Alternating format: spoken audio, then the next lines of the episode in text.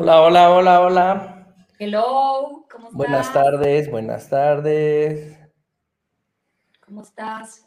Bien, bien, bien, gracias. ¿Y tú? ¿Qué tal?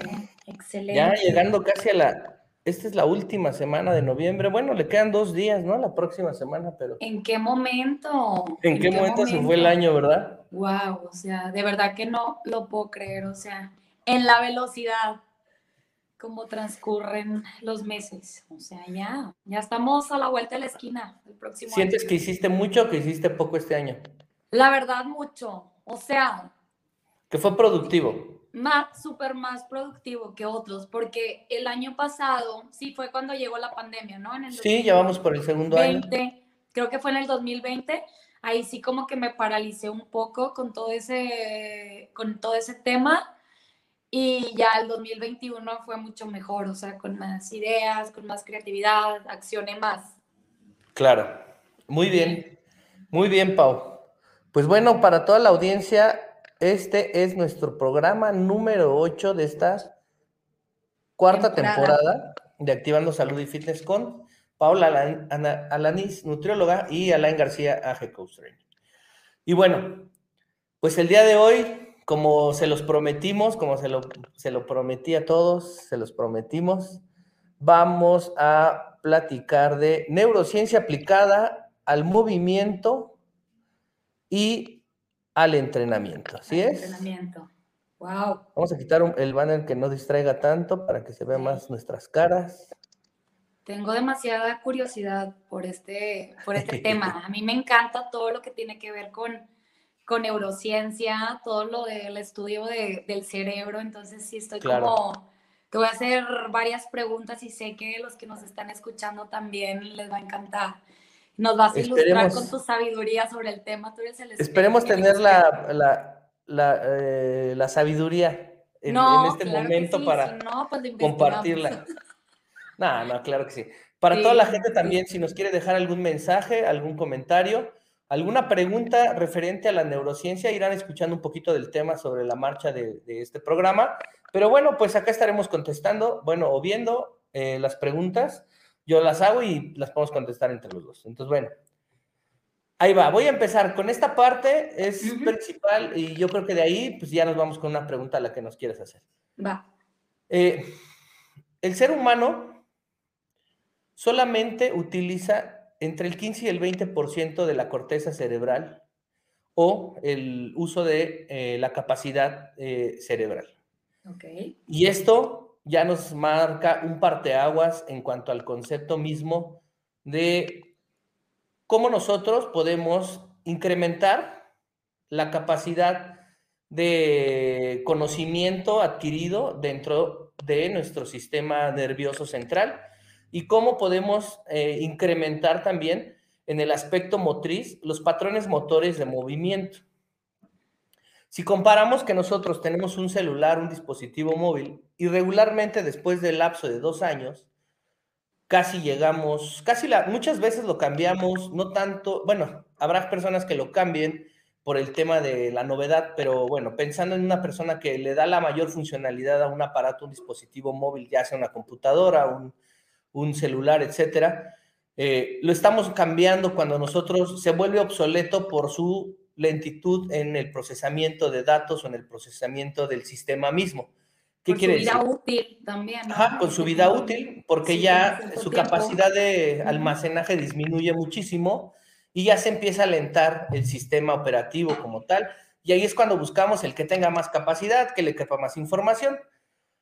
Asimismo, eh, sucedería con, el, con nuestro cerebro, pero el tema es que nosotros no lo explotamos porque utilizamos solamente el 15%. Cuando nosotros tenemos un teléfono nuevo de cero, de cero, está utilizando el 5, el 7% de su capacidad de, de almacenaje. Pasa un mes y ya tenemos el 10, 12%, y con el paso de un año el 50, el 60%, y dos años, pues ya está en el 80 o 90%. Tanto la batería como todo el sistema lo llenamos.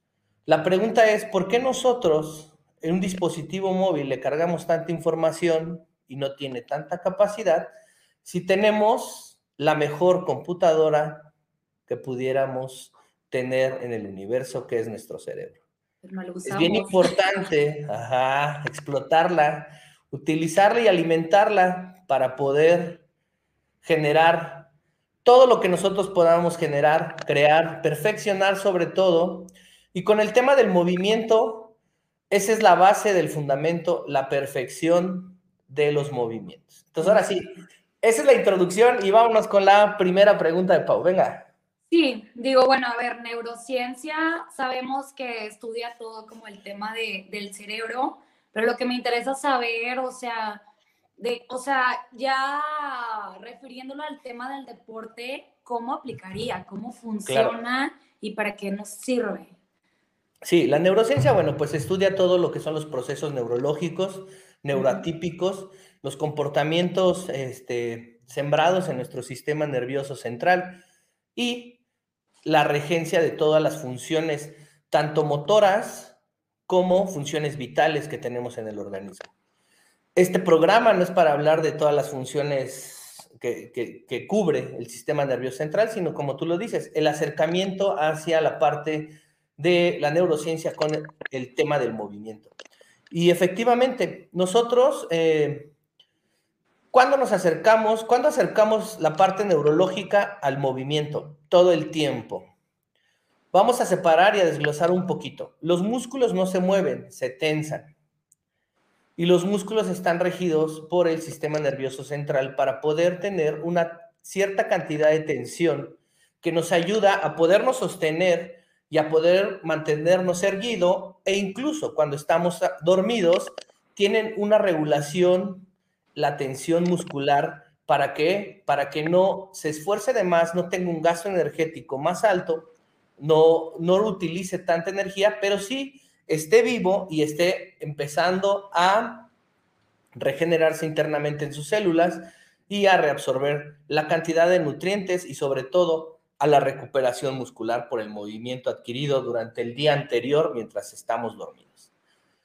En la parte autónoma, retomamos, este, con el tema de, la autonomía, de la parte autónoma del sistema nervioso central, pues rige todos los órganos internos, todos los órganos que cubren al cuerpo, y entre ellos están el sistema muscular y, el, y, la piel, ¿no? En la piel nosotros tenemos receptores que se le llaman nociceptores de la piel, que nos ayudan a detectar el frío, el calor, eh, la lluvia, pero no nada más para eso sirve, sino también sirve para los momentos de estrés en el sistema muscular, porque ya que envuelve la piel al músculo, también ayuda a transmitir información al tejido muscular con el aspecto profundo. Entonces, eh, todo lo que nosotros hacemos, todo lo que tenemos contacto, cuando nos ponemos una chamarra, cuando utilizamos una playera, cuando nos ejercitamos y corremos y hay fricción con la ropa, etcétera, todo eso, todo eso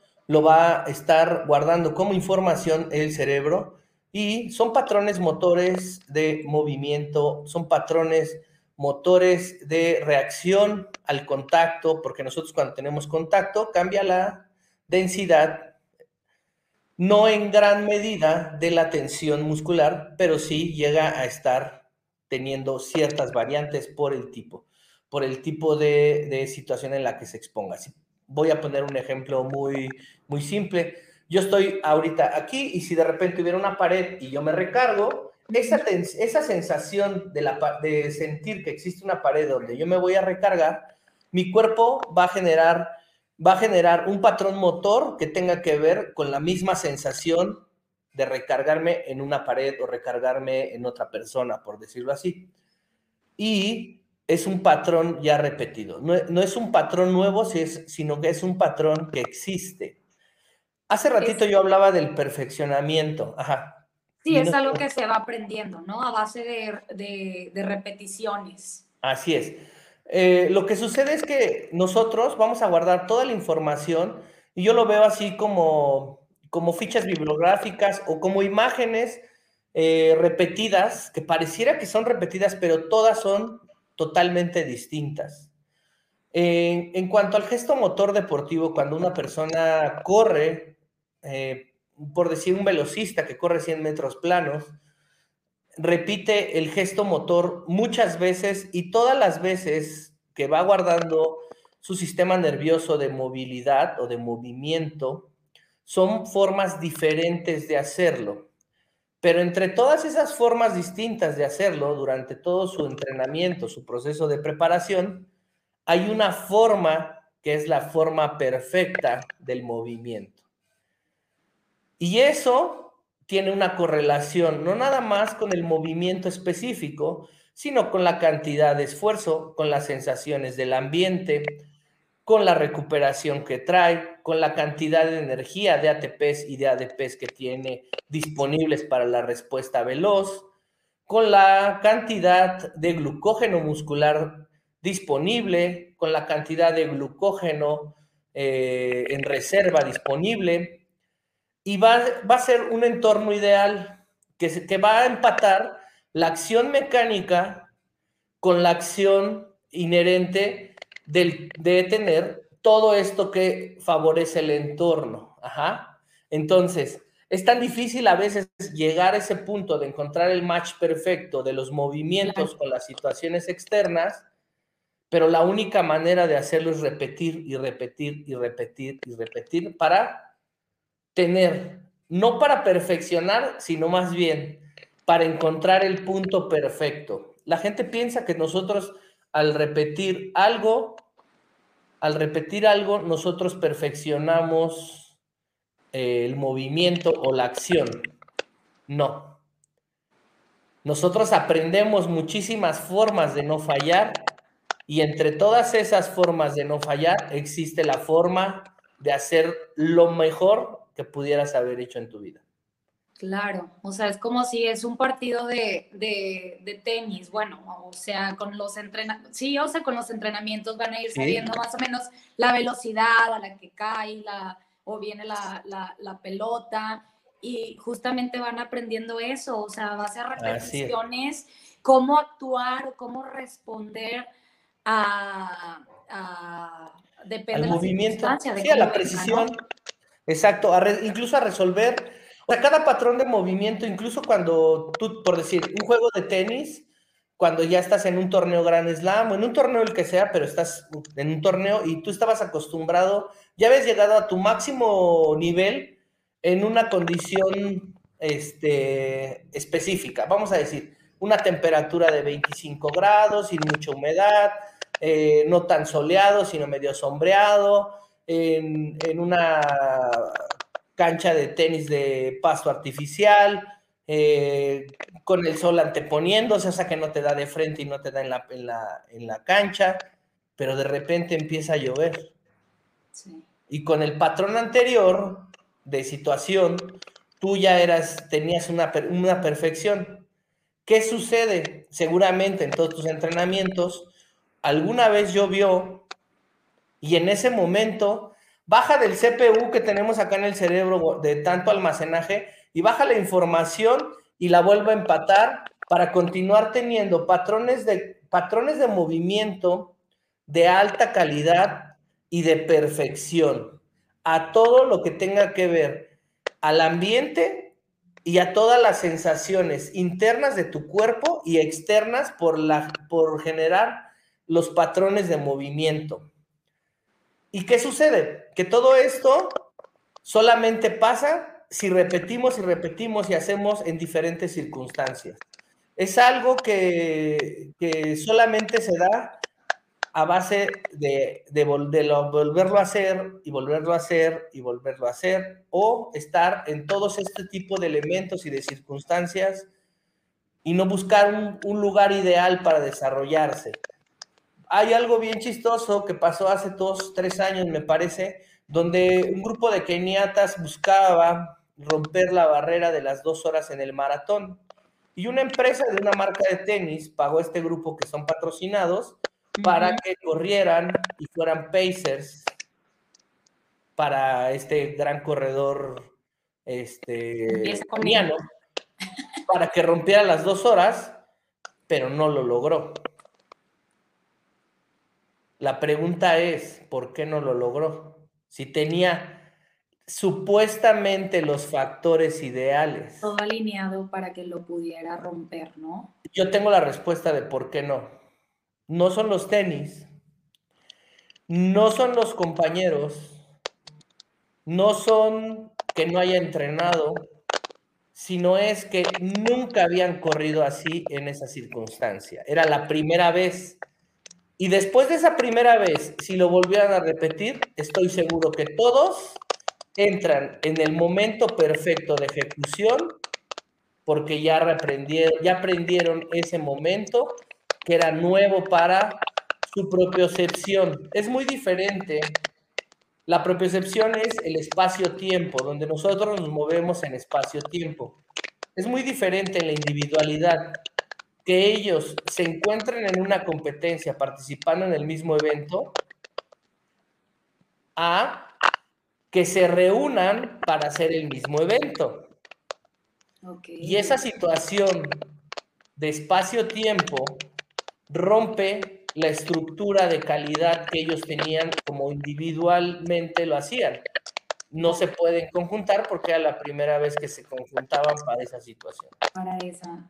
Claro, Entonces no eran Ajá. Claro, y si lo trasladamos a cualquier tema, bien dicen, o sea que para dominar algún tema hay que repetirlo y repetirlo. No sé la cifra exacta, voy a decir un número, pero creo que 10 mil horas o hay, hay un rollo así que dicen, cualquier tema. Sí, sí, sí, claro, o sea, hay, como ciertos parámetros que te dan el perfeccionamiento. Todo va a depender de tus habilidades y tus capacidades. Hablemos de un artista de teatro que se tiene que aprender la obra con tonos, sonidos, con expresiones, actuaciones, gesticulaciones. Pero no nada más eso influye, no es lo mismo actuar, eh, leer la obra o eh, desarrollar la obra con el foro o en el, teatro, sin las luces, sin toda la ambientación, sin la gente, sin todo este tema, hacerlo tú solo o estarlo repitiendo en tu casa frente a un espejo. Todo eso son las variables que van a existir hasta que llegues al punto del perfeccionamiento. ¿Cuándo se va a dar? es algo que ni siquiera nosotros sabemos en qué momento se va a dar. ¿Por qué? Porque hay situaciones autónomas del sistema nervioso central que rigen y que dicen, hoy es el momento para hacerlo. Y quizá en sensaciones propias puedes decir, hoy me siento listo para hacerlo. Claro. Y la pregunta es, después de que lo haces, ¿sí estuviste listo o no estuviste listo? No lo vas a saber hasta que sucede. Entonces no hay un momento exacto para decir hoy va a pasar. Simplemente. nosotros, podemos, ajá, si nosotros podemos planear y podemos, podemos este, hacer procesos y procedimientos para poder llegar a toda esta, esta situación, eh, estar entrenando, estar repitiendo la obra, estar repitiendo este, el, el guion, todo, etcétera. Pero no va a suceder hasta que pase. Oye, ahora... ya lo tienes. Entonces, ahora tienes que perfeccionar la perfección. Que esa es otra situación. Otra situación.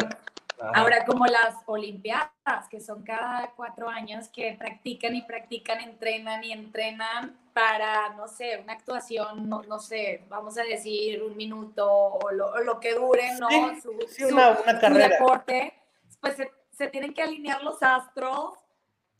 Pareciera eso, que se tiene que alinear, exacto, que se tiene que alinear todo. Y sí, debe haber el entorno favorable en todos los sentidos. Y sobre todo que tú, tú como, como sistema único, integral, tengas la disponibilidad de utilizar los recursos en ese momento para poder actuar, para poder ejecutar, para tener ese gesto motor de movimiento o ese gesto motor competitivo con el feeling necesario para que surja y para que se dé y se ejecute a esa calidad. Wow. Sí, son, son muchas cosas, pero al final de cuentas, los, patrones de, los patrones de movimiento están basados desde la experiencia y la repetición. Y eso es lo que nos lleva a la perfección. Nosotros vamos guardando todas estas sensaciones y al momento de haber una contracción muscular y al generarse tensión en el músculo, suceden cosas autónomas que tampoco están estamos pensando que van a pasar, pero sabemos que pasan, tanto físicas como, como químicas y biológicas, que pues tú las sabes, Hay la liberación de ciertos nutrientes, hay la, metabolización de ciertas, de ciertas este, enzimas para poder ayudar a la transportación de energía o, o metabolización, oxidación de las grasas en reserva, etcétera. Entonces suceden procesos autónomos en nuestro organismo que, que van a funcionar como defensa, pero también como ya una vez que llevas tanto tiempo haciendo el movimiento, el esfuerzo físico, no solo van a, van a ser utilizados como defensa al organismo como primera vez, sino que también van a utilizar para favorecer la calidad del movimiento. O sea, va a entrar en un ciclo de empatía y de coordinación automática donde mientras tú te mueves a esa velocidad acelerada, el organismo también avienta el combustible necesario para que todo suceda.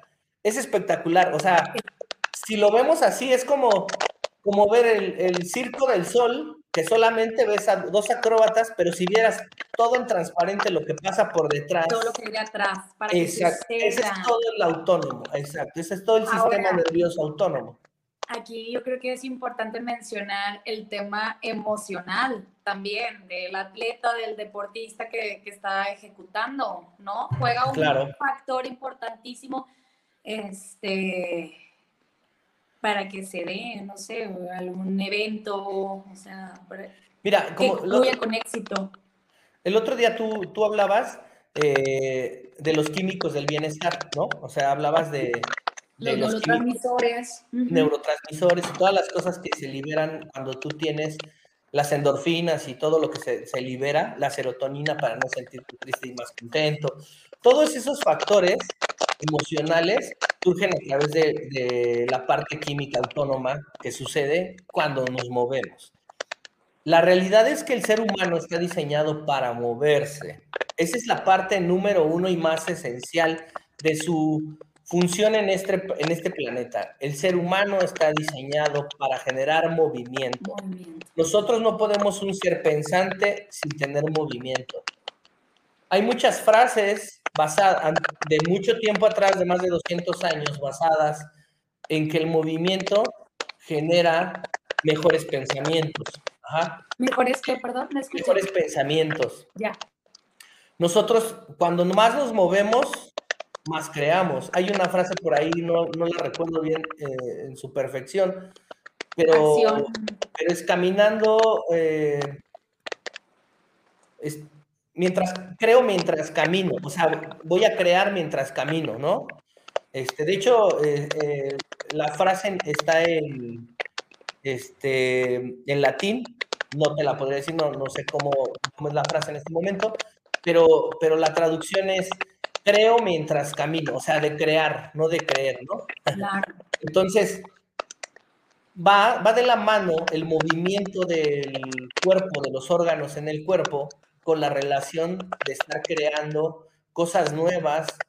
¿Por qué? Porque se tiene todo este concepto químico y biológico y, que te ayuda a sentirte bien y a estar en un entorno de pasividad y de control para poder crear cosas nuevas y cosas mejores. O sea, incluso puedes crear maldad, pero bueno, no pensando en eso, puedes crear cosas muy importantes mientras estás caminando. Ahora, pues el movimiento se da como un mecanismo de supervivencia, o sea, desde nuestros antepasados, ancestros, si no te movías, pues te devoraba el león, ¿estás de acuerdo? Entonces también el cuerpo se prepara justamente para luchar o ir, como dicen, eh, fly or fight, ¿sabes? O sea, para sobrevivir, exacto. El cuerpo se va adaptando para el movimiento.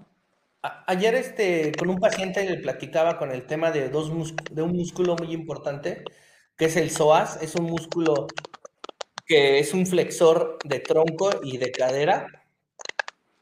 Es un músculo profundo que está por detrás de los órganos internos y, le da soporte al intestino grueso y delgado, a parte del estómago y parte del, del del páncreas, etcétera, ¿no? Son músculos que vienen alojados desde el fémur hacia la espina, eh, la zona lumbar, pero en la parte anterior. O sea, no en la parte de la espalda de las nalgas, sino en la parte por dentro, por detrás del estómago, haz de cuenta, ¿no? Ese músculo está así, y, una de las cosas que hace, que, de las funciones que hace es que ayuda, ayuda a estimular el intestino.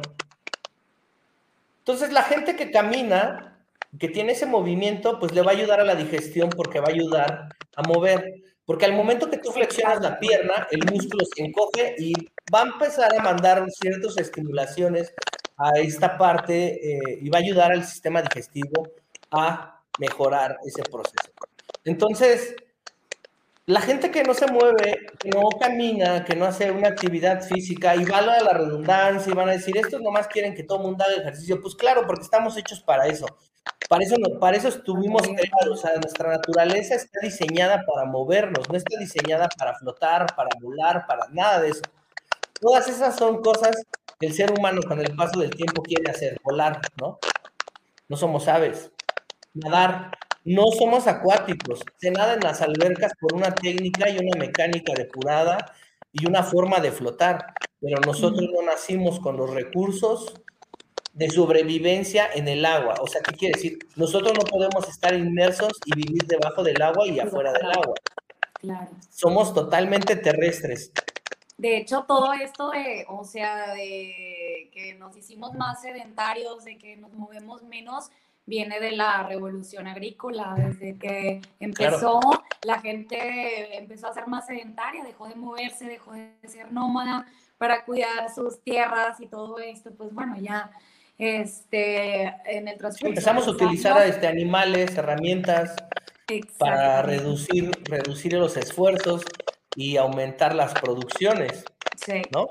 Sí, sí, sí. Y no estar buscando, no estar buscando en, en zonas eh, donde iba cambiando, digamos, la época y, y, donde se estaban dando las, donde podrías cosechar lo que se estaba, lo que estaba creciendo naturalmente. O sea, la realidad es que se, acababan la comida de aquí porque ya no, ya se acabaron los frutos de ese árbol y caminaban a buscar en otro árbol y en otro árbol. Y entonces cuando empezamos a sembrar fue cuando ya no nos movimos cuando ya tenían que quedarse a cuidar sus tierras, ya no se podían mover tan fácilmente. Y bueno, pues de ahí, de ahí viene todo. Este, que ahora en esta época, en esta etapa de la vida, somos tan sedentarios.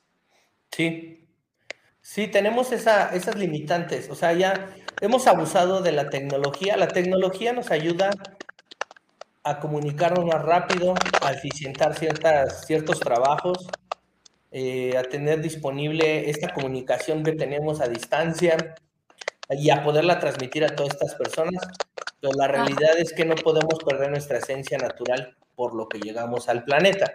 Al planeta, exacto. Hace llegamos para movernos. Sí, eh, perdón que te interrumpa, mencionaba, mencionaba yo en mis redes sociales que qué infravalorado está el tema del movimiento, de la actividad física en tema de salud. Generalmente se le da mucha prioridad a la alimentación de, bueno, eh, tienes que llevar una dieta saludable, balanceada, si quieres ser una persona saludable, si quieres vivir con calidad de vida, pero no al tema de, del ejercicio. Así es. Uy, se fue. No se le da la importancia al tema del ejercicio. Ahorita vamos a esperar a que regrese y nos conectamos. Vamos a recuperar ahorita el tiempo con el tema de la neurociencia. Ahí viene, ahí viene, ahí viene, ahí viene.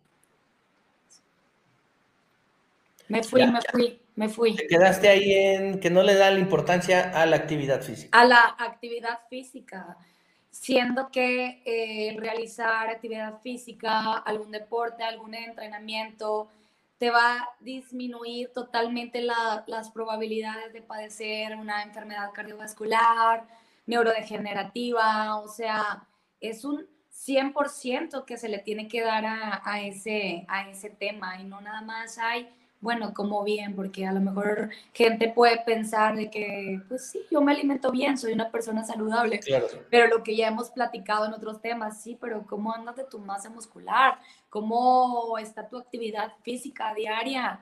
Eh, entonces, creo que, bueno, eh, ahorita nos encontramos en esa lamentable situación, sí. pero pero aquí estamos para promover la actividad física.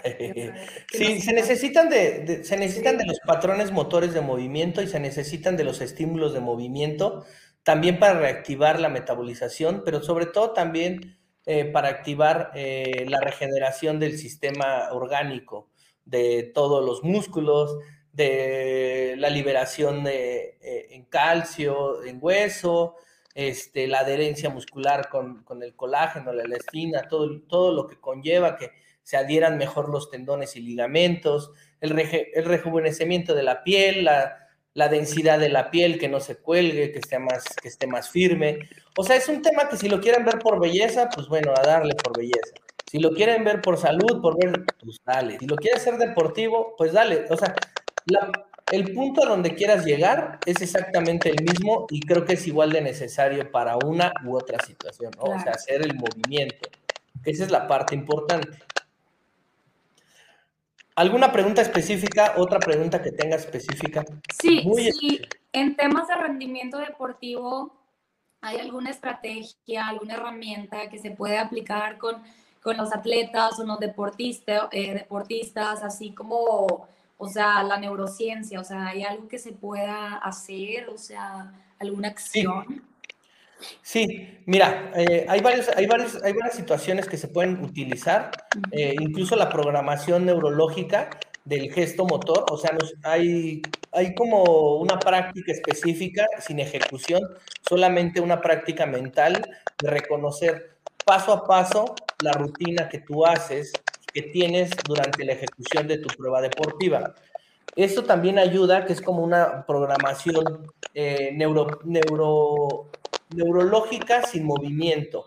Estás recordando los pasos y eso te ayuda a facilitar bajar el recurso de reconocimiento al movimiento para poder llevar a la ejecución perfecta. O sea, es, es, todo un entorno. El alto rendimiento pues tiene varios factores y los primeros más importantes son reconocer el entrenamiento no es un entrenamiento simple, es un entrenamiento profundo basado en estructuras y que por fases o etapas del programa o plan de entrenamiento vas a empezar a modular toda esta estructura para poder lograr la perfección de la ejecución. Entonces, hay muchas herramientas de ayuda, como este tipo de, herramienta, eh, sobre todo en las personas que hacen ejecución de tiempo y, y de recorridos, como es el caso de los gimnastas, eh, como es el caso probablemente del, del nadador, no tanto, porque el nadador tiene, es, llega a ser un punto explosivo, pero a lo mejor del nadador de distancia media y larga, o de la prueba del 200 combinado, que ya es un poco compleja, es una prueba difícil, el 200 metros en la natación es una prueba inteligente, es una prueba dosificada, y ahí también tienes que saber en qué momento empezar a dosificar tu cantidad de energía y la fuerza que vas, vas a invertir para, para poder desarrollar la prueba. Y de ahí para arriba, las explosivas están más basadas en la ejecución rápida o explosiva. ¿A qué voy? En el, sal, en el, en el momento de despegar del banco de salida, en el momento de salir, que no, porque ha pasado que incluso a Usain Bolt en, en unas Olimpiadas en las pasadas, eh, perdió la prueba del 200 metros porque se adelantó. Se adelantó y pues, oh, exactamente en la Olimpiada en la final. Entonces, ¿qué sucede? Que ahí falta atención y esto se repite y se repite y es una de las cosas que estás practicando sin movimiento, sin ejecución de movimiento, pero sí con ejecución eh, mental. O sea, cómo te, te, te acomodas, qué gesto haces, cómo inhalas, cómo contienes, cómo esperas el sonido y, cómo incluso a lo mejor permeas el ruido del estadio para poder concentrarte a escuchar el disparo de salida. Es algo bien importante. Desde la orden del juez, en sus marcas o take your marks, y luego pip, o el disparo, el tin, o la bala, o lo que sea, es bien interesante. Eh, se tiene que educar al, sistema nervioso en todos los aspectos, no nada más en los aspectos mecánicos, sino también en los cognitivos, o sea, en la conciencia de la ejecución, porque eso es lo que ayuda a empalmar la perfección. O sea, sin duda alguna, es, es algo que para muchas personas podría ser, ay, es simple, lo he hecho muchas veces. Si quieres ser el mejor, tienes que hacer lo más que puedas hacer para ser el mejor. Pero hay algo así que yo había escuchado, ¿no? o si no, tú dime.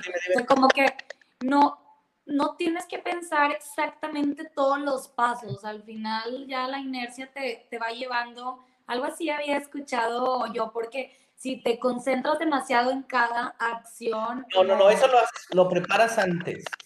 Ok. O sea, es como un entrenamiento, no es el día de la competencia. Ok, ok, ok. O sea,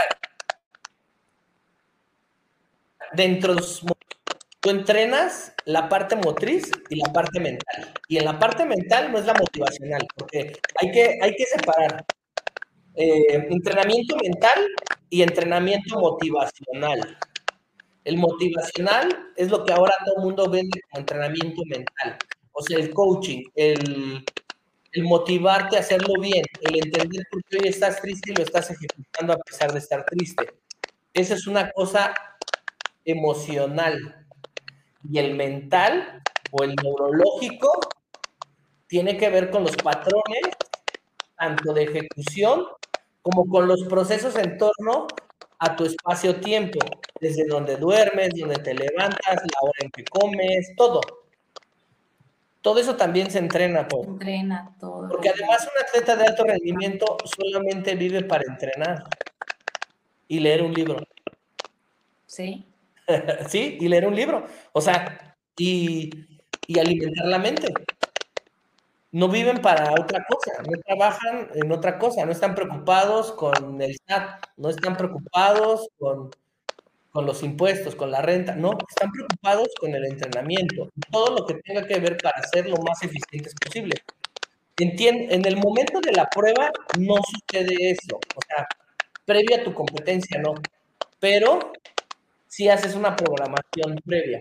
Incluso, por ejemplo, tú puedes tener la final mañana en la noche y hoy estás descansando. Pero lo que va a suceder en, en, este intra de 24 horas para mañana en la noche, tu prueba final, pues hay calentamientos, hay entrenamientos previos o entrenamientos para punto de competencia, donde pudieras hacer eso que te estoy diciendo. Sí. Son previos. Ya no son en el momento que tienes tu lugar de carril, ya no son en ese momento de la competencia, eso ya no.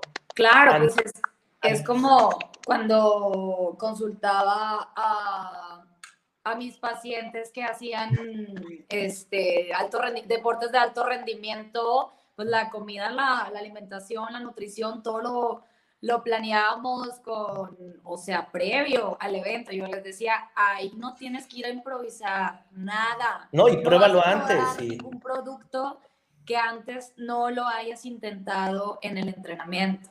Así pues, es. Lo mismo es, exactamente lo mismo. Mira, además es un tema bien positivo que refuerza tu gesto motor, eh, el, tema, el tema mental, o sea, la planeación mental y el entrenamiento mental. Es que ya vas con seguridad al final, eso ya... Imagínate que, que en tu entrenamiento mental te ves cruzando la meta siendo el campeón olímpico. Sí. Ya solo te falta llegar ese día para cruzar la meta y ser el campeón olímpico. Exacto. Ya lo viviste, ya tienes la fotografía. Hablamos hace rato de fotografías eh, que reúnen todos los, todos los, todo lo que está en el entorno, lo más favorable para que sea la mejor ejecución y la ejecución perfecta. Y esa fotografía tú ya la traes en la cabeza de cruzar la meta siendo el campeón olímpico. Que es algo así como la visualización, ¿no? O sea, que le llaman este, la visualización, que tú ya tú ya te viste, ya es más, ya lo te emocionaste, ya lo sentiste y va a ser más fácil claro. que, lo logres con esa visualización. Ahora, ahí es donde debe de entrar el entrenador, porque si tú te visualizas eh, siendo el, el, el presidente y nunca estás en la política, pues seguro te va a pegar emocionalmente. Ok, y O sea, tiene que ser con, con equilibrio, pues, o sea, sí, también con algo, con fundamentos reales y claros para que pueda ser este, disponible para ti, o sea, a tu alcance. Ok, claro. Y ahorita yo, yo llegué a tener entrenos que me decían, es que, no, el próximo triatlón voy a estar en los primeros tres en el podio, así, siempre dicen, en el podio, y yo decía, Hell no, no creo. No creo que estés en el podio, güey. O sea, quizá mejores dos, tres minutos, cinco minutos tu marca, pero eso no te va a dar para el podio. Hay que ser realista. No pienses en el podio. Claro. o sea, tú piensas en el podio cuando, cuando ya, cuando tú puedes pensar en el podio cuando tú estuviste en la semifinal pasando con el mejor tiempo para la final de las Olimpiadas. Ahí puedes pensar en el podio. Y aún así de repente puede haber atletas que te, que te ganen. En las pruebas de velocidad hablas de, centésimas, de, décimas, de centésimas de segundo, donde pueden entrar dos o tres personas y te pueden quitar por el toque en la natación, te ganan el primer lugar y te mandan al séptimo, cuando tú eras el favorito. Pero bueno, es una manera distinta de lidiar. Ahí sí entra el tema emocional, el coaching o el entrenamiento emocional. Tienen que, van de la mano, el emocional y el, y el mental, o sea, la programación mental. Claro. Pero hay gente que es bien bárbara, o sea, te dice, va a su primer evento y dice, quedé entre los primeros 10, el siguiente voy al podio, y yo, ¿no? te faltan. No, porque a lo, mejor en este evento, a lo mejor en este evento nada más fueron 400 de los 1500 que corren la prueba en la categoría. Y al siguiente evento van todos porque hay circunstancias. Pasa en la Serie Nacional de Triatlón, voy a poner ese ejemplo específico. Hay categorías, la de 30-34, que es una categoría que siempre hay entre 1.500 y 2.000 participantes en la varonil. Y hay eventos que solamente dan puntos sencillos de la Serie Nacional para ser el campeón de la Serie Nacional de Triatlón. Y hay competencias que dan puntos dobles. ¿Por qué? Porque son competencias que reúnen la Serie Nacional de Triatlón y el Mundial Latinoamericano, el Panamericano, o sea, una fecha del Panamericano o una fecha mundial. Entonces dan los puntos de la serie nacional más los puntos de la serie mundial. Es como hacer un evento que vale doble. Y hay gente que aquí le va muy bien porque fueron poquitos. Fueron 500. Pero van, van al de Veracruz que van los 2000 y quedan en el 150 y creían que iban a subirse al podio. Pues claro, es que no fueron los otros 145, 40 que fueron que no fueron a este que te ganaron ahora. Entonces es, un tema de rankings, es un tema de otras cosas que también con el paso del tiempo de entrenamiento y de, y de competitividad, te entras en la lógica de poder saber cómo utilizar también esos recursos. Te va apoyando, te va apoyando. Te, te, voy a contar una experiencia de cuando yo entrenaba ciclismo. Recuerdo, yo creo que ya como tres o hace cuatro años que, que practicaba ciclismo en ruta, entonces entre un equipo y de que, oye, Pau, va a haber competencias aquí estatales, ¿quieres competir? Y yo, ay, claro, superpuesta, ya sabes, de novata. Este, entonces, bueno, pues ya recuerdo que era un circuito, no, no sé cuántos kilómetros, 35, 40 kilómetros en Cadereyta, X, un municipio de Nuevo León. Sí. Pero todas novatas, éramos como 20, como 20 chavas. Entonces, bueno, pues ya empezó la competencia, ya toda, toda yo toda nerviosa pues comienzan, ¿no? Y ya al último, pues se va quedando gente, ¿verdad? Eh, se va cortando y cortando. Yo me aferré, iba atrás de un grupito, me iban, este, ¿cómo se dice? Rompiendo aire. Yo todo el tiempo me fui fresca. Yo creo que esas cosas nada más las puedes hacer cuando eres novato. Ibas chupando llanta, como se dice en el argot de la bici. Chupando rueda. chupando rueda todo el tiempo, total. Yo ya veo la, o sea, íbamos, éramos del mismo equipo, dos compañeras y yo, o sea, éramos las tres que quedábamos, ¿no? Ya faltaban como 100 metros y pues yo chupando llanta, o sea, entonces ya veo la meta, pues ya iban cansadas las de adelante. Y tú le diste. Que me les acelero acá la gandalla.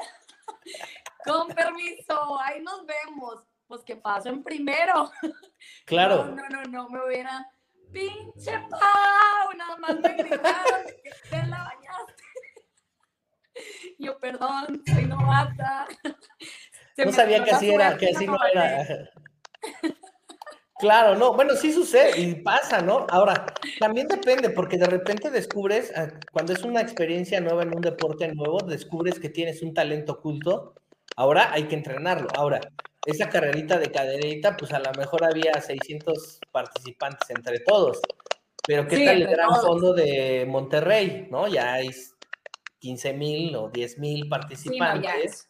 Y ahí, a ver, colócate en los primeros 10. O sea, si no entrenas, si entrenas, probablemente aprendas a saber en dónde tienes que empezarte a nivelar para poderte seguir preparando.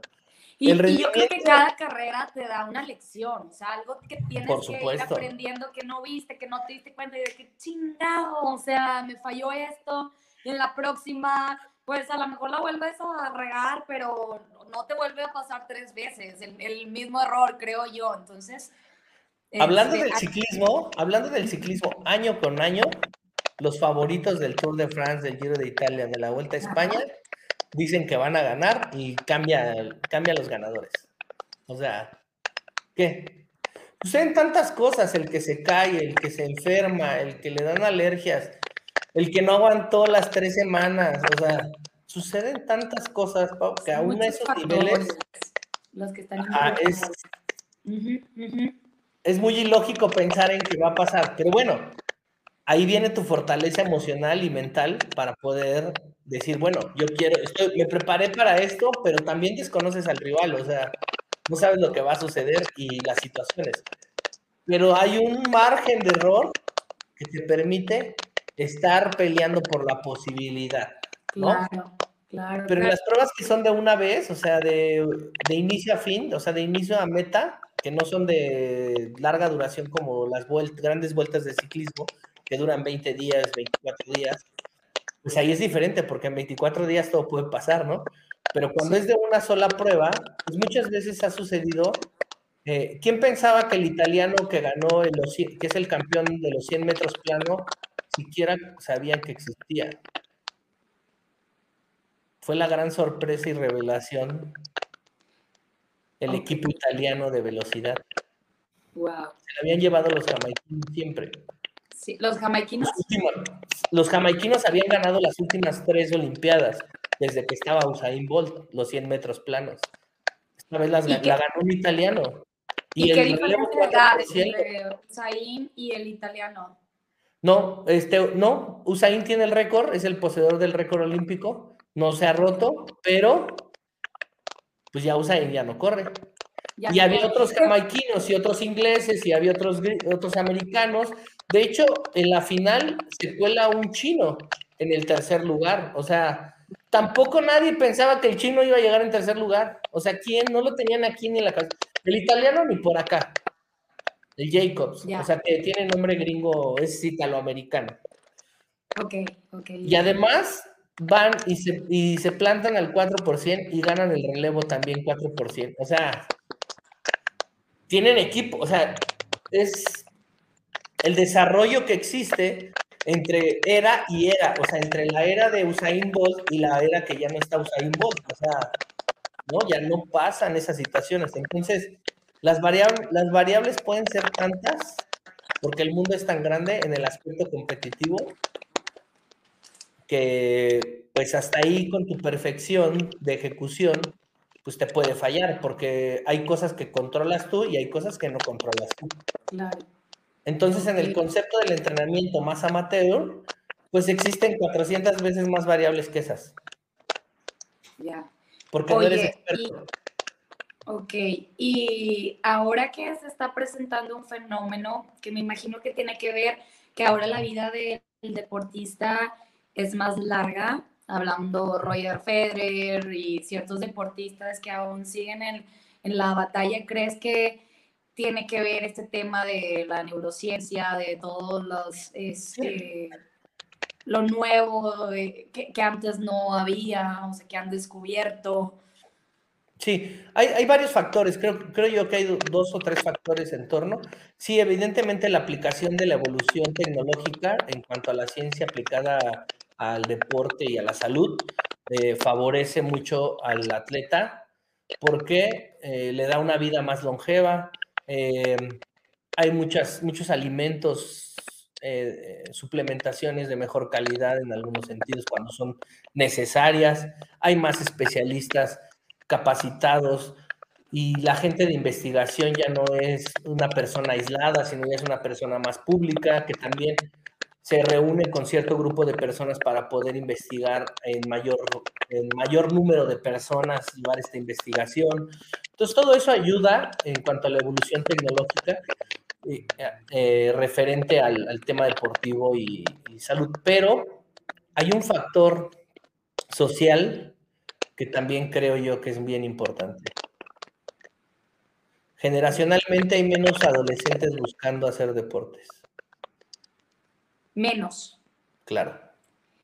Sí, porque ya el tema de eh, las nuevas generaciones quieren lo inmediato. Los millennials, de, la, gente de 30 años para abajo, es menos la que hace actividad física. Es menos, empiezan a hacer actividad sobre los 35 y los 40 años. Van a empezar a hacer actividad cuando lleguen a esas edades, a los 35, 40 años. Y viene una brecha que, que, dentro de 15 años va a empujar muy fuerte. Y nosotros ya la vimos en la Olimpiada. Esa brecha generacional de los niños que tienen ahorita entre 13 y menos años van a volver a ser como los atletas de los 80s y 90s. O sea, ¿por qué? Porque ya lo vimos. Porque en, las competencias nuevas del deporte nuevo en las Olimpiadas, como el skateboard, pues ganaron dos niñas de 13 años y una de 16. Y los niños fueron uno de 17, uno de 20 y uno de 19. Un poquito más grandes, pero hay niños muy chicos participando en deportes nuevos, que eso nos da la tendencia de que ellos ya empiezan a hacer actividad física. Y yo lo veo, yo veo, yo tengo cierto contacto a veces con algunos adolescentes de 13, 14 años hacia abajo y niños, y veo grupos numerosos en actividad física de esas edades. Pero ahorita todavía no los vamos a ver en el, en el alto desempeño porque les falta llegar a que pase este ciclo olímpico que viene. Y yo creo que para 2000, para el 2028, que creo que son las de Estados Unidos, va a haber una nueva generación de atletas muy jóvenes, entre los 16 y entre los 14 y los 17 años de edad, que ahorita tienen 7, 6. ¿Sí me explico? Sí. Pero mientras, ahorita estamos teniendo a los mismos atletas reciclándose. Reciclándolos. Y manteniéndose a los treinta y tantos años en las Olimpiadas. Incluso estas Olimpiadas, eh, las Olimpiadas de China tuvieron los atletas más jóvenes y los atletas más viejos de toda la historia. ¿Qué quiere decir? Había un campeón de tiro, eh, tiro con pistola y con rifle compuesto.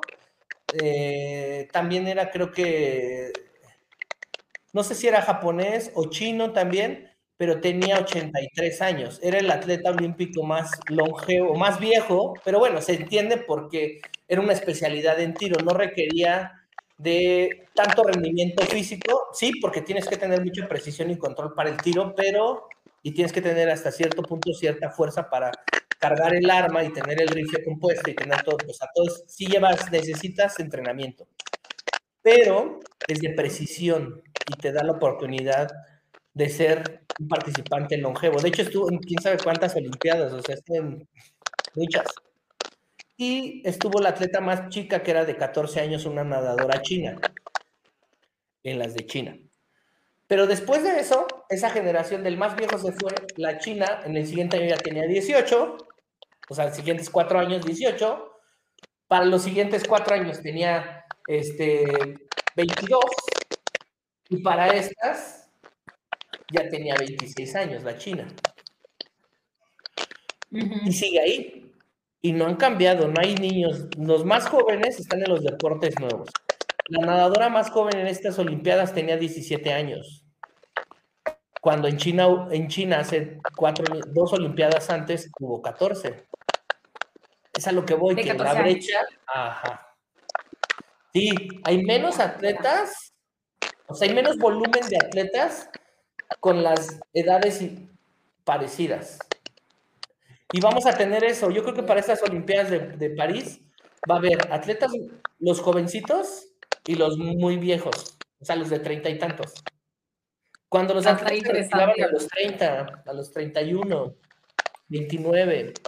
Ahorita va a haber atletas de 33 promedio, o sea, va a haber una edad promedio más alta. Hay que, voy a investigar el dato bien y la siguiente vez les voy a tener el dato, pero, pero hay promedios de edad sacando el promedio de todos los participantes y dicen, ah, pues el promedio de edad es de 24, de 30, de 28. Vas a ver que va a haber promedios más altos en estas de París y en las de y en las del 2028 no. 2025 a ver qué es sí 2023 y 4 27 2027 va a haber eh, va a haber atletas más jóvenes va a haber un va a haber así uno de 30 promedio no sé hablo así en un número llano y de repente va a haber acá de 20 y ahí es donde va a cambiar la brecha generacional. Pero mientras nos quedamos dos Olimpiadas sin semillero. Y eso, y eso es por la evolución tecnológica y el abuso de la tecnología en las edades jóvenes sin llevarlos a los estímulos físicos. Y hay deterioro. Yo estaba viendo, híjole, voy a, a lo mejor les voy a caer gordos y se van a estresar, pero con excepción de Pau que andaba en el Pal Norte, que seguro se veía bien fit y musculada, yo, yo estuve viendo los videos y veía a los chavos bien amorfos, o sea, con un cuerpo bastante poco estético para ser chavitos de 20 años yo recuerdo que los niños, fuera de que no hacían deporte como yo, que pues era atleta a los 16, a los 15, pues un atleta se ve atleta cuando hace deporte y se nota la diferencia.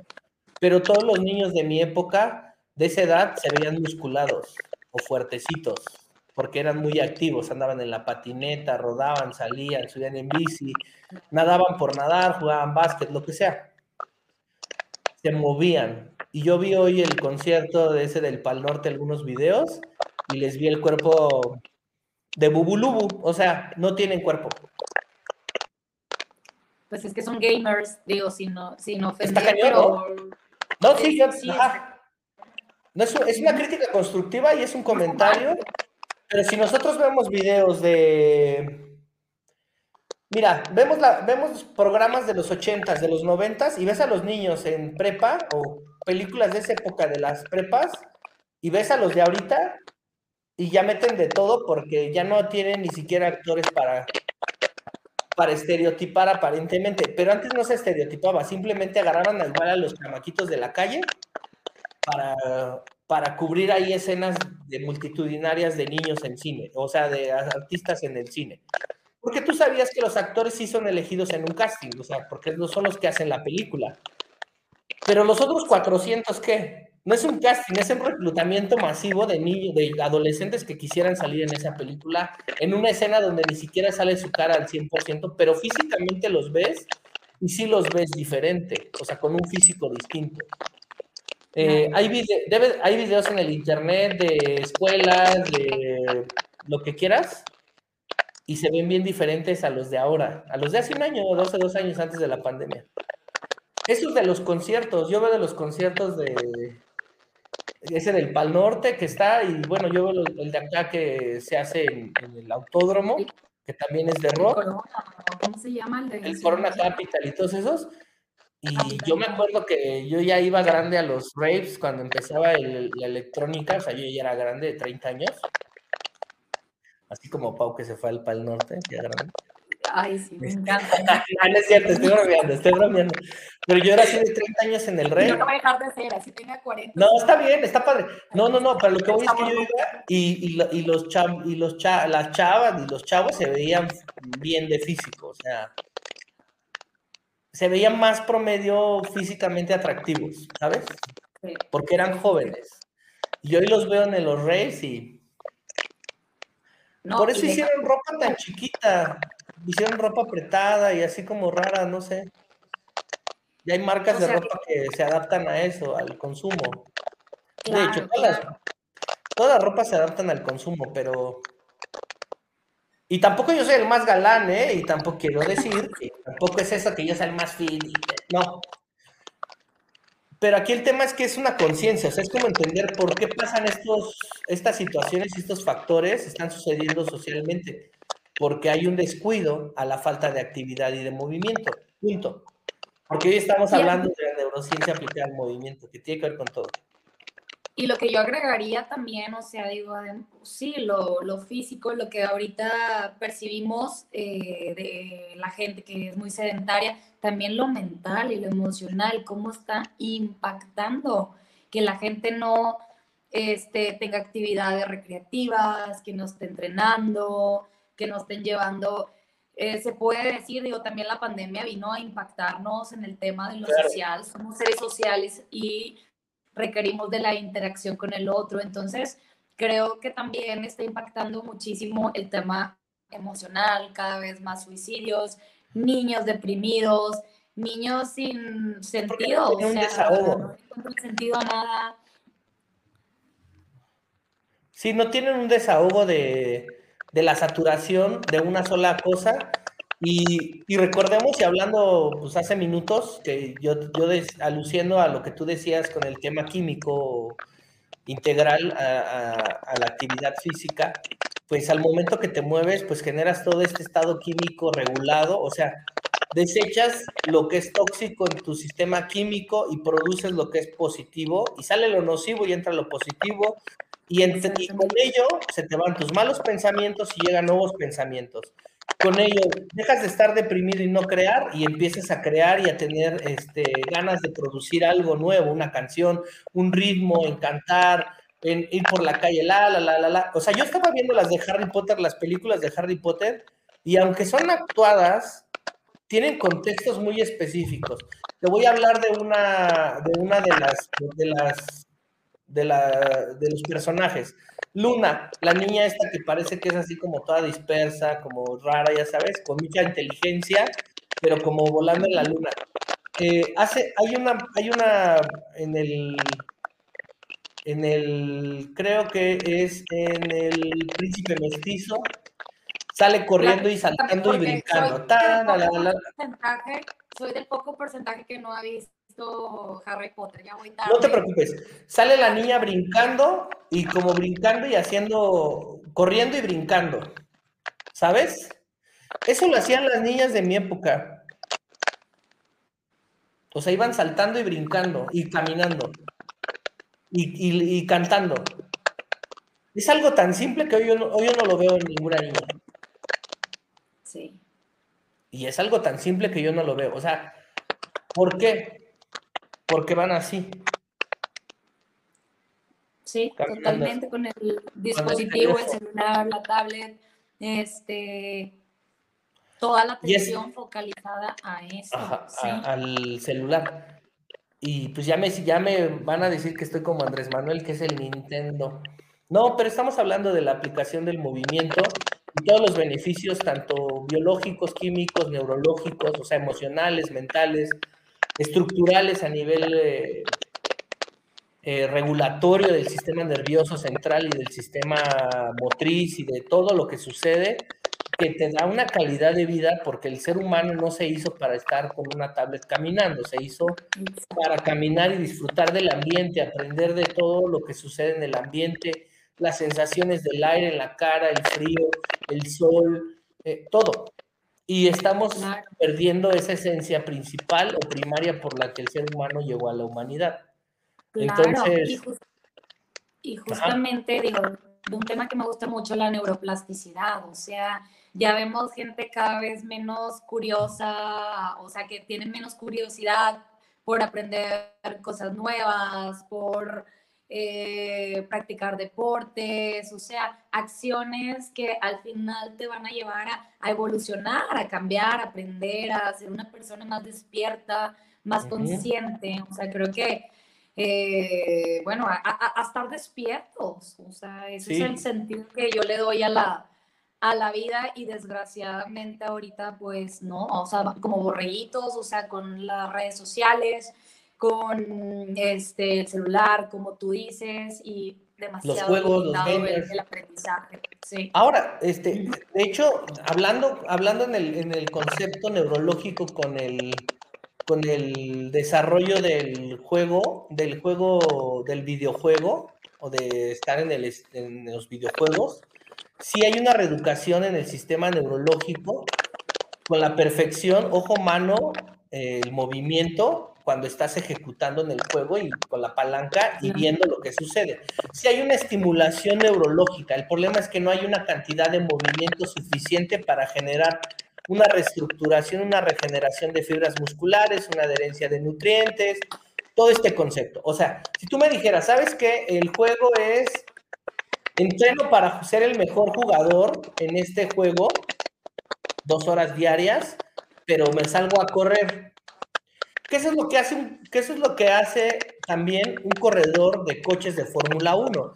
No todo el tiempo está corriendo en los coches, está en un simulador, pero sale a entrenar, corre, hace pesas. ¿Por qué? Porque aguantar la cabina durante una hora, hora y, hora y cuarto, hora y media, las cincuenta y tantas vueltas que tenga que dar en la pista, con el calor de la cabina que llega a ser arriba de de 50, 45, 55 grados centígrados, te estás deshidratando con el traje encima, con la fuerza de, con la fuerza de inercia que lleva el coche y la velocidad y el control, controlar el volante para que no se vaya y que con movimientos muy simples hagan movimientos muy rápidos. Es físicamente demandante y neurológicamente demandante y biológicamente demandante porque requieres hidratarte, o sea, todo. Entonces, un, piloto de Fórmula 1 que no entrena, que no hace ejercicio y que solamente estuviera en el simulador, no aguantaría la cabina, porque están los factores externos.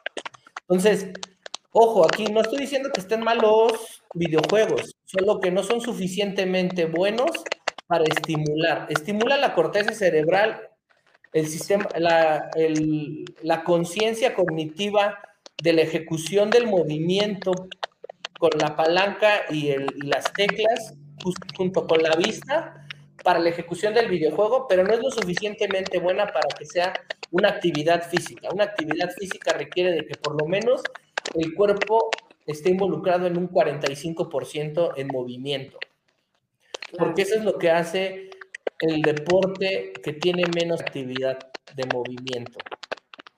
45%, que son los de tiro, tiro con arco, tiro, porque están firmes, pero tienen toda una rotación, extensión, o el que tira con el rifle, mueve el 40% de su cuerpo en la ejecución. ya no hablamos de la natación. Ajá, la natación tiene el 93% de, de los músculos en movimiento al momento de nadar. Es el deporte de los más completos. Correr es un 70%. La bici es un 65, es menos porque está sentado en una máquina. Eh, remar también involucra un alto porcentaje de musculatura, un 75, 80%. Fútbol americano igual un 75, 80. Fútbol soccer igual, o sea, un 70. Todos los deportes de más demanda física están por arriba del 40 o de, el más sencillo de olímpico está por encima del 40%. Es físico. Y eso sí te ayuda a todo lo que hablamos de, calidad en el cuerpo como tal. Y ya el tema em, de gesto motor o deportivo, esa es otra cosa, pero sí. Qué interesante. Entonces hay que utilizar el cuerpo. para eso se hizo. no para estar acostado. Nada está mal, nada está bien, nada más hay que saber equilibrar. O sea, no está mal ver Netflix tener tus ratos de, desestrés, pero siempre y cuando lo equilibres con actividad física o con algún entrenamiento, tratar de estar lo más activos posible. Y más si tenemos un trabajo sedentario de estar sentados en un escritorio, ahí es cuando, es lo que les digo a mis pacientes, digo, oye, es que, a ver, ¿cuántas horas duermes? Ocho, ok, ocho horas eh, dormido. Eh, ¿Cuántas horas trabajas? Ocho. Ok, ya van 16. Este, y las demás, ah, pues no, también, o sea, me la paso sentado, acostado. O la tele. ¿Y a, ¿Y a qué hora realizas actividad física? O sea, los músculos totalmente atrofiados y Por eso vienen luego todas las que esa es la pregunta que quiero pasar, pero todas las lesiones y que si la espalda, dolores, todo eso, porque no, este, realmente no tenemos la, la fuerza necesaria, porque no estimulamos los músculos. Así es. Fíjate, o sea, también una de las características del organismo es está diseñado para ahorrar energía. Entonces, si nosotros lo acostumbramos a no utilizar energía porque no nos movemos, pues tampoco te va a transferir, energía o te va a transferir combustible para moverte. Entonces, te va a hacer difícil moverte. Y además va a haber un deterioro de la estructura, o sea, una pérdida de masa muscular, que ya lo hemos hablado, este, una pérdida de movilidad, de flexibilidad, eh, los músculos no se están tensando porque cada que se mueven se tensan a diferente densidad o intensidad de tensión, dependiendo el reto físico que tú le pongas, ya sea que sea rápido, que cargues mucho, que resistas mucho tiempo, ¿no? O sea, si vas a caminar tres kilómetros, pues no es lo mismo que si caminas de aquí a la esquina o, o cruzas corriendo.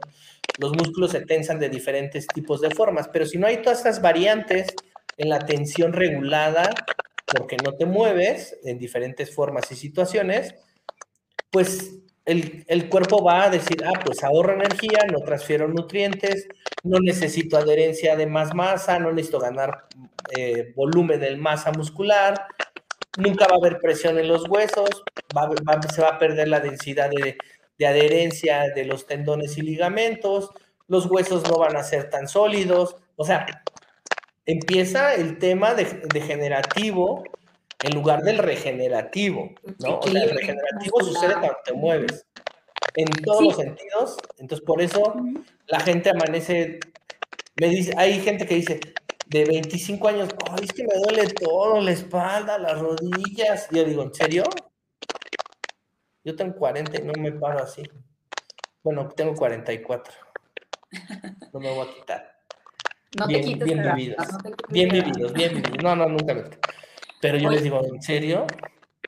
De hecho, hay un tema de cuando empiezas a realizar ejercicio físico y además empiezas a también a llevar a lo mejor un plan alimenticio con déficit de, de calorías, el, cuerpo se protege. Al final, como tú dices, o sea, como para ahorrar energía, te va a pedir de alguna manera, como estás estresándolo, estás estimulándolo, eh, te va a pedir que te muevas menos. Aún cuando ya estás entrenando, aún cuando ya estás llevando a lo mejor una alimentación este, saludable. Por eso muchas veces las personas se estancan porque dicen, oye, pero es que estoy haciendo ejercicio, y aparte este, estoy llevando un plan alimenticio y todo y ya no estoy bajando de peso. Claro, porque el metabolismo ya se adaptó a eso que estás haciendo. Entonces, probablemente te estás moviendo menos. O sea, es un factor que hay que tomar en cuenta siempre que empecemos un plan que te tienes, o sea, que la actividad física diaria cuenta también. O sea, nada más es la hora que le dedicas a tu entrenamiento, además la actividad física, porque lo, lo que le llaman el NIT, este, es súper importante también que no se pierda. Sí, ahí en las, en las situaciones autónomas del organismo y de la parte neurológica, existe este autosabotaje que se va a estar tratando de defender en contra de lo que estás haciendo que no era lo normal porque llevaba cinco años comiendo a destajo y lo que se te, se te atravesaba. Y cuando entras en un déficit calórico controlado y nutricional y alimenticio, también para el sistema nervioso autónomo es, es algo extraño y por eso te hace dos cosas. Yo creo que te hace dos efectos. Este, el que evita que te muevas y el que te hace inconscientemente a sentir que no te debes de mover más y te avienta disparos de, de querer comer algo, de ansiedad para comer algo. Está cañón, ¿no? Está bien, cabrón, porque y ahí es donde nosotros, por eso yo digo que, que, en la consulta, yo, yo, bueno, no sé, yo siempre he pensado que en la consulta de nutrición o en la consulta de actividad física, cuando empiezas un plan ya estructurado con profesionales, también debes de incluir que a la persona le debes de decir antes de que llegue contigo, eh, cuántos pasos lleva, vienes dando por día. Y cuando esté en la dieta, tú vas a hacer tu entrenamiento, tu dieta y me vas a cumplir con esos 10 mil pasos. Los pasos. A fuerza. Ese es, algo bien básico y es una herramienta que yo te comparto, que es la más importante para que la gente no, para que no se sabotee por estos momentos, ajá, de, este, por estos momentos del sistema autónomo del sistema nervioso central, porque los hace, o sea, sí existe, está documentado que sucede, pero, pero haz de cuenta que tu mismo cerebro te está saboteando de lo que tú quieres hacer, ¿no? O sea, de tu reto personal o de lo que decidiste hacer. Pero es algo por un tema de defensa, de contraposición a lo que está sucediendo, porque le haces un cambio radical de un día a otro. O sea, 10 años comiendo carnitas y garnachas y de repente, pues, no, ya no. Pues obvio, dice, espérame, espérame, espérame, agárrame, ¿no? Me, estás estresando, es un estresor, ¿qué está pasando? Me vas a matar de hambre, me vas a, me voy a morir, el cuerpo reacciona, este, luego, luego. Y Así qué difícil se vuelve. Por eso es, por eso es un proceso difícil y bueno, si fuera fácil no existiera mi, mi profesión, creo yo, porque son demasiadas variables, factores que ya lo he mencionado anteriormente, como para decirle a alguien nada más, ah, si trata de hacer déficit de calorías, cierra la boquita y hace ejercicio. No, no, no, es, es un proceso de romper hábitos, eh, de, no sé, de... Motivar, este, ajá. Eh, tomar atajos inteligentes para poder lograrlo, o sea, tomar atajos inteligentes. Fíjate, por ejemplo, eso de los pasos es algo que yo, yo este, eh, mido siempre y es una, y más ahora con el tema de la pandemia empecé a medir los pasos para la gente, incluso para la gente que le doy terapia. Yo le decía, mida sus pasos. ¿Cómo? Prendo una, saque una aplicación, les mando la aplicación, préndala y déjela todo el, o sea, solita la va, una vez que la tenga instalada, va a contar los pasos diarios. Le va a decir, hoy hizo cuatro mil. Y entonces cuando llegue conmigo, yo voy a decir, a ver, préstame su celular, déjeme ver su historial. Y voy a decir, oiga, ¿qué hizo? Hizo mil pasos, mil pasos, ¿qué pedo? ¿Qué? No. ¿Estuvo acostado? Es que estuve viendo Netflix. No, le viendo el celular. El juego del calamar completito en un día. Ah, oiga, sálgase a caminar por lo menos entre, serie, entre capítulo y capítulo, baje a la esquina y regrese. A compléteme sus pasos, o sea, tiene que hacerme sus cinco mil, sus cuatro mil, los que yo le, los que promedian. Entonces, en la dieta, hazlo y vas a ver la diferencia, Pau. Diles, tú tienes una meta de pasos que ya cubrías. No pares de hacerla, porque si, si tú no haces esta meta de pasos, pero me haces lo demás, no sirve de nada. Es un todo. Es integral. De hecho, yo también lo aplico con mis Sí, está súper chido. Eso es algo. No soy tan estricta. No, no sí, tienes que ser estricta, porque si no la gente le va a. Aplícala estricta y vas a ver. Eh, es más, pones retos. Pero no les estamos revisando la tarea. No, sí, no, pero sí al fin, pero sí puedes agarrar y decir, a ver, yo te, te voy a decir mi día, mi día flojo, ¿no? O sea, aquí está. Yo digo, yo traigo un Garmin, pero pues me voy aquí a las, al calendario, al calendario, ¿no? Y digo, a ver, ahí está. ¿Alain hizo la tarea o no la hizo? Pues ahí está. Voy a agarrar el día más largo, el 2. Pasos. Hice el 127% del objetivo que me puse. Hice 7,825 pasos. Mi objetivo mínimo es para el 100% son seis mil pasos, entonces me pasé un poquito, siete mil, va. Pero hay otro día, a ver el que sea aquí, paz, este, 4.567. Estuve en el 80%, no llegué ni, ¿ves? Ahí ya debo, ya debo, yo debo, yo sé que debo. Ok, pero si te estás monitoreando, te vas poniendo. Ahora, ¿qué sucede? Yo creo que te puedes poner metas pequeñitas y decir, a ver, empiéceme haciendo 4.500 pasos diarios.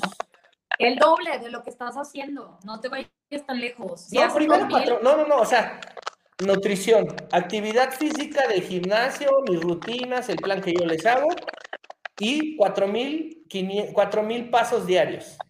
Para el mes que venga su nueva consulta, tú ya les dices, ahora vamos por 4,500. Todo este mes ya no son 4,000, son 4,500. Tu objetivo es cumplir los 4,500. Siguiente mes o siguientes tres semanas ya son cinco mil. Hasta que llegues a siete mil. Una vez que llegues a siete mil, el cuerpo ya no va a defenderse. Va a ser así. Va a decir, ahí sigo bajando, Pau.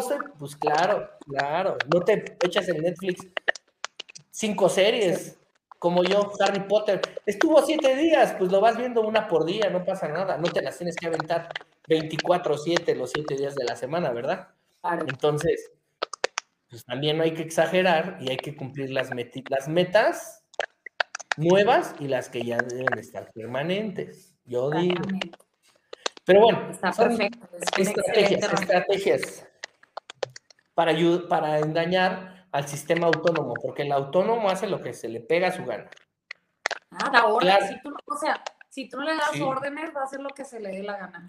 Ajá, tú te contrapones, lo arriesgas, te va. Si tú lo arriesgas, él te va, este, se va a defender. Y cuando tú haces una transición de mala alimentación a buena alimentación, para él es un estrés, como bien lo dices, y se va a defender. Hasta que, romper un hábito, hasta que se adapte y entienda romper un hábito cuesta demasiado.